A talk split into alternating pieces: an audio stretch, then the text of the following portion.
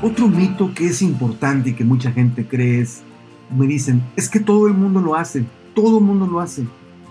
Este mito pone más presión en los jóvenes que nunca. En diversas encuestas que han hecho algunos especialistas, cuando se les pregunta a los jóvenes por qué comenzaron a tener relaciones sexuales, el mayor porcentaje ha contestado por la presión de los demás. Los medios modernos son en gran parte responsables de transmitir la idea de que solo los feos, tontos y mojigatos conservan su pureza y su virginidad, mientras los artistas, los cantantes, los deportistas, hombres y mujeres de, de, éxito invitan a tener noches irresistibles de placer probando el sexo fuera del matrimonio. Sin embargo, yo quiero decirte algo joven, todavía hay muchos, muchos jóvenes que quieren esperar hasta el matrimonio y que todavía no se sienten listos para una gran responsabilidad y tienen el sueño de terminar sus estudios y de sus proyectos personales. Así que no aceptes ese mito que dice todo el mundo lo hace. Y hay otro mito también que muchos jóvenes creen y que más o menos dice así, que las experiencias sexuales son las que te convierten en un adulto.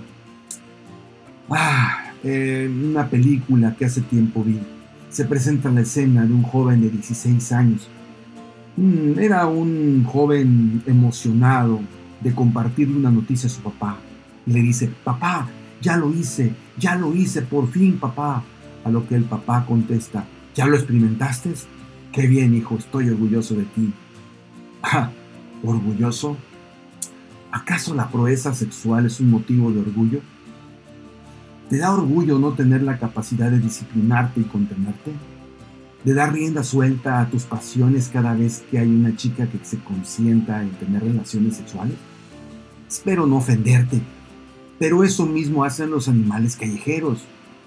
¿Te da orgullo tu capacidad de echar a perder la vida de una jovencita quien después de tu labor de convencimiento y tu descuido queda embarazada? No, las experiencias sexuales no te convierten en un adulto, pero las consecuencias de las experiencias sexuales bien te pueden lanzar a una vida de responsabilidades adultas mucho antes de que tú las quieras. Lo que demuestra es que, ¿qué es un adulto? No es la capacidad física de realizar un acto sexual, sino las actitudes responsables que rodean esta decisión y la madurez de poder esperar hasta el matrimonio. ¿Sí?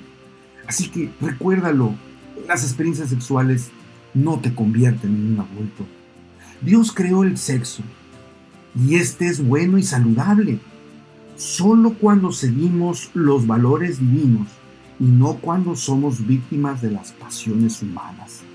Así que esto es muy importante que lo entiendas. Y por eso es que Dios ha establecido leyes, principios importantes. Uno de ellos ya te lo leí. Tu cuerpo es templo de Dios y merece respeto, merece cuidado. Y tú vales mucho y porque vales, mereces prepararte, madurar, crecer y elegir bien. No cometas el error de dejarte guiar por solo la pasión. Y por otro lado, tienes que entender que Dios diseñó leyes, sí, leyes. Así como hay leyes físicas, también hay leyes espirituales. Permíteme ejemplificarte. Una ley como la ley de gravedad existe y se obedece, porque si no se obedece ocurre un accidente. Te voy a poner un ejemplo. Imagínate que un joven se quiere quitar la vida y se sube a un edificio muy alto. Y cuando se arroja, en el instante que se arroja, se arrepiente. Y entonces le pide perdón a Dios y le dice, Señor, cometí una tontería. Me he decidido quitar la vida y me arrojé del edificio y voy a estrellarme, pero te pido que me perdones. ¿Crees que lo va a perdonar? ¿Qué piensas tú? ¿Crees que lo va a perdonar? Pues sí, yo no dudo que la gracia de Dios lo llegara a perdonar, si es que le da tiempo de arrepentirse. Lo dudo, porque en segundos es poco probable, pero digamos que él se arrepintió en unos cuantos segundos. ¿Dios lo perdonó? Sí, pero la ley de la gravedad no. Él va a morir. Eso ilustra lo que es una ley. Es inmutable, es incambiable. Es decir, una vez que la violamos hay una consecuencia. Yo siempre le digo a los jóvenes, Dios te perdona, siempre te va a perdonar, pero las consecuencias, esas no las puedes evitar. Es como yo lo digo de una forma más coloquial, Dios perdona, la vida no. Y es así.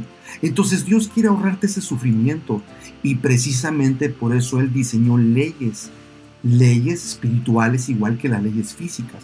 La diferencia es que cuando tú violas una ley física, pues hay consecuencias de inmediato, como la que te acabo de mencionar.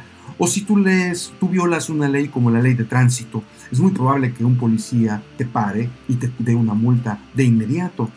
El problema es que las leyes espirituales que rigen nuestra conducta moral, muchas veces cuando las violamos pareciera que no hay consecuencias, pero a la larga sí las hay.